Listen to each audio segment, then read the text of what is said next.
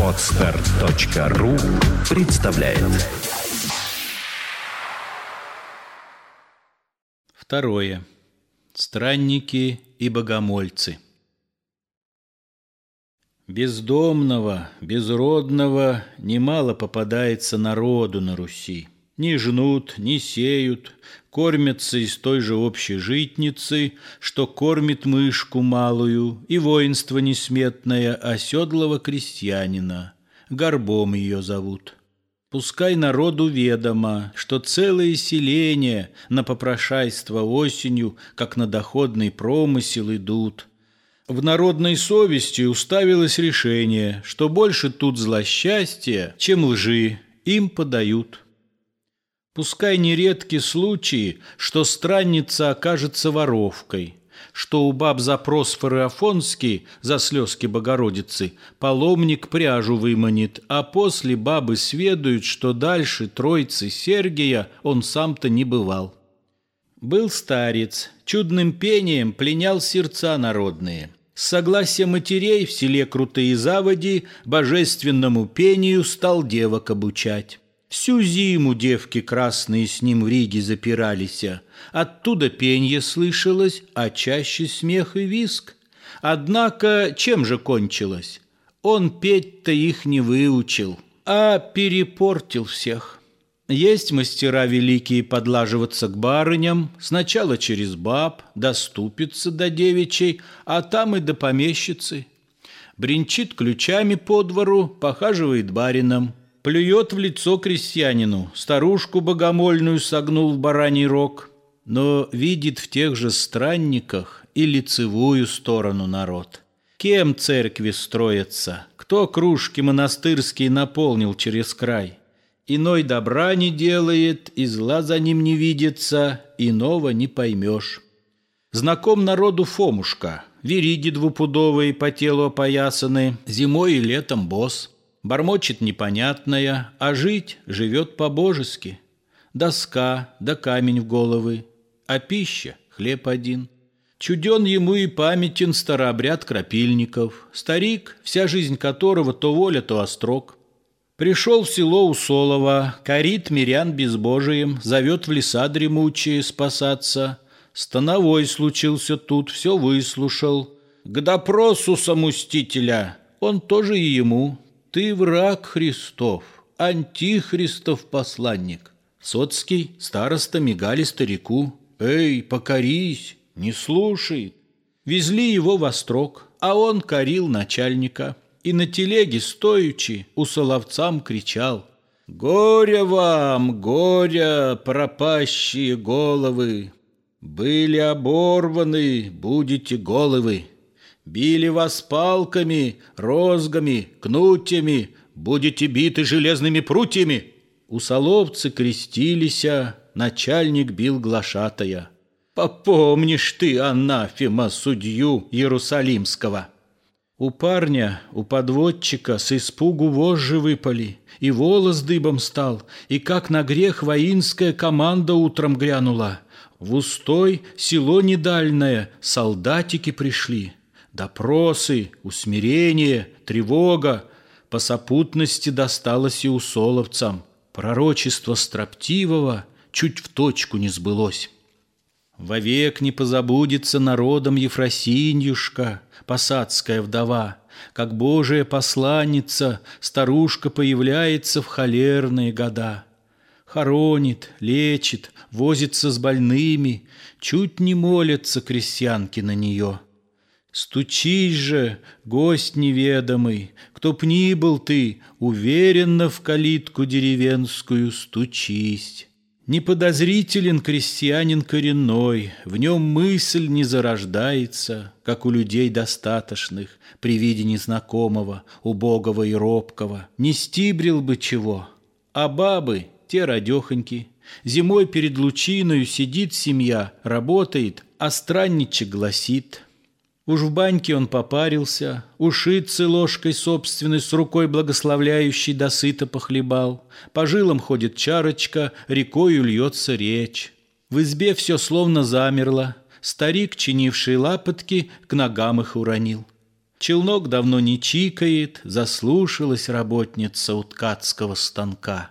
Застыл уж на уколотом мизинце у Евгенюшки хозяйской старшей дочери высокий бугорок, а девка и не слышала, как укололась до крови, шитье к ногам спустилась, сидит, зрачки расширены, руками развела.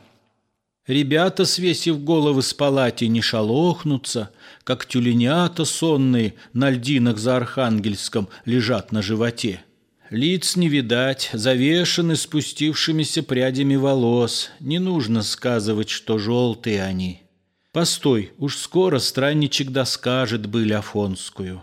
Как турков взбунтовавшихся монахов в море гнал, Как шли покорны иноки и погибали сотнями. Услышишь шепот ужаса, увидишь ряд испуганных Слезами полных глаз.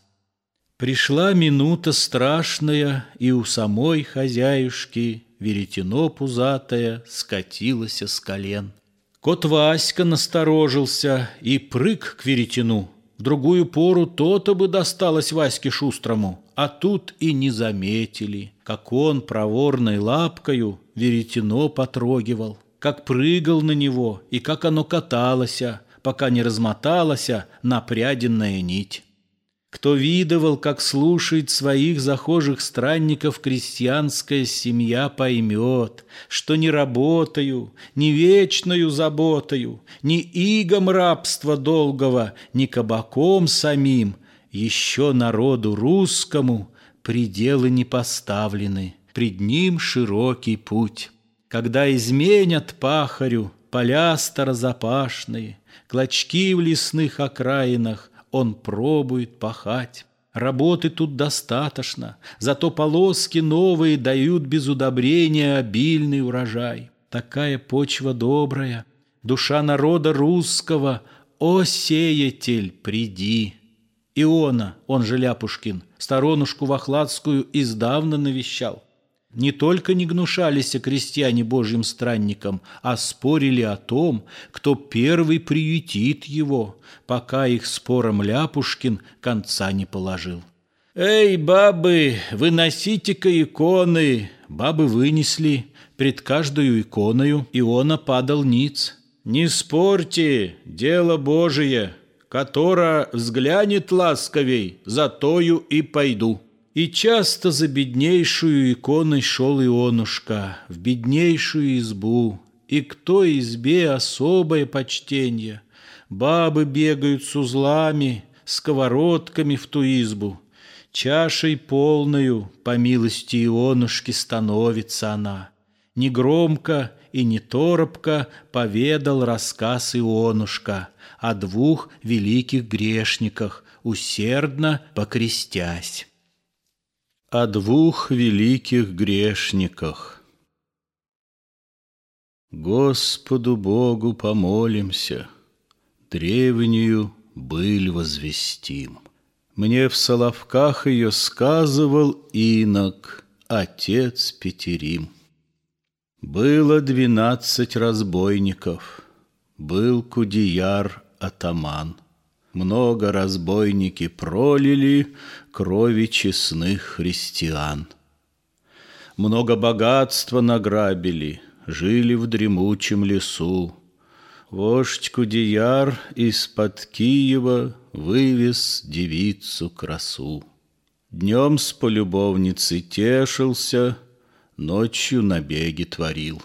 Вдруг у разбойника лютого совесть Господь пробудил. Сон отлетел, опротивили пьянство, убийство, грабеж.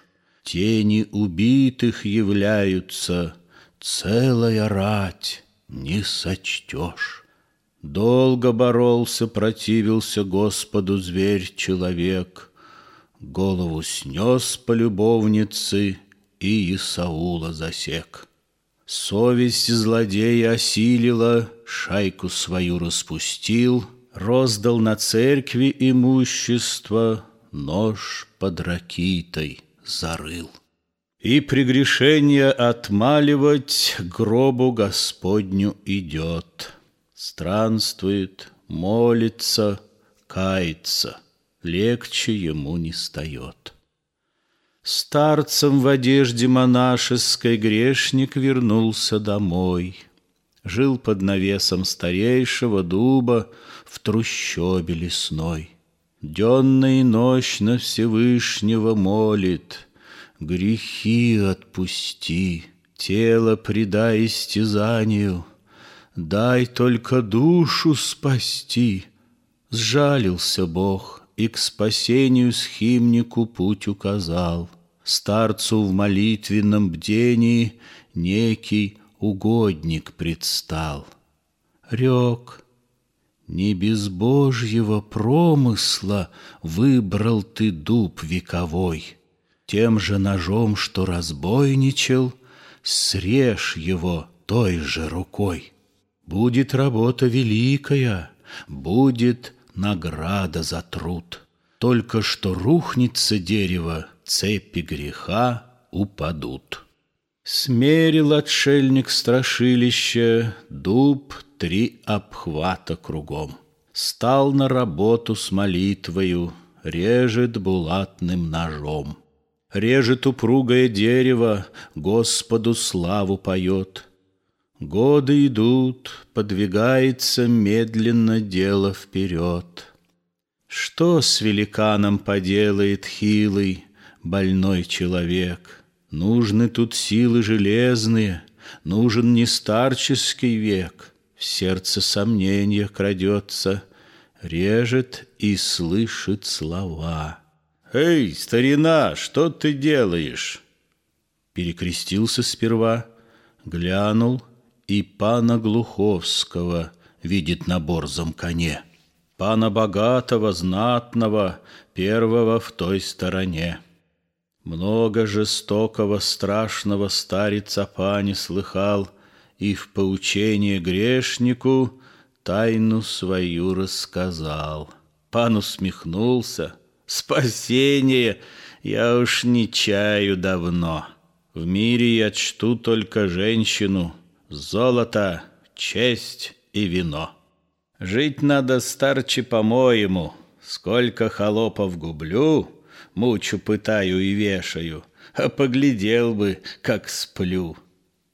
Чудо с отшельником сталося. Бешеный гнев ощутил, бросился к пану Глуховскому, нож ему в сердце вонзил. Только что пан окровавленный пал головой на седло — Рухнуло древо громадное, Эхо весь лес потрясло. Рухнуло древо, скатилось сынока бремя грехов. Господу Богу помолимся, Милуй нас, темных рабов. Скачать другие выпуски подкаста вы можете на podster.ru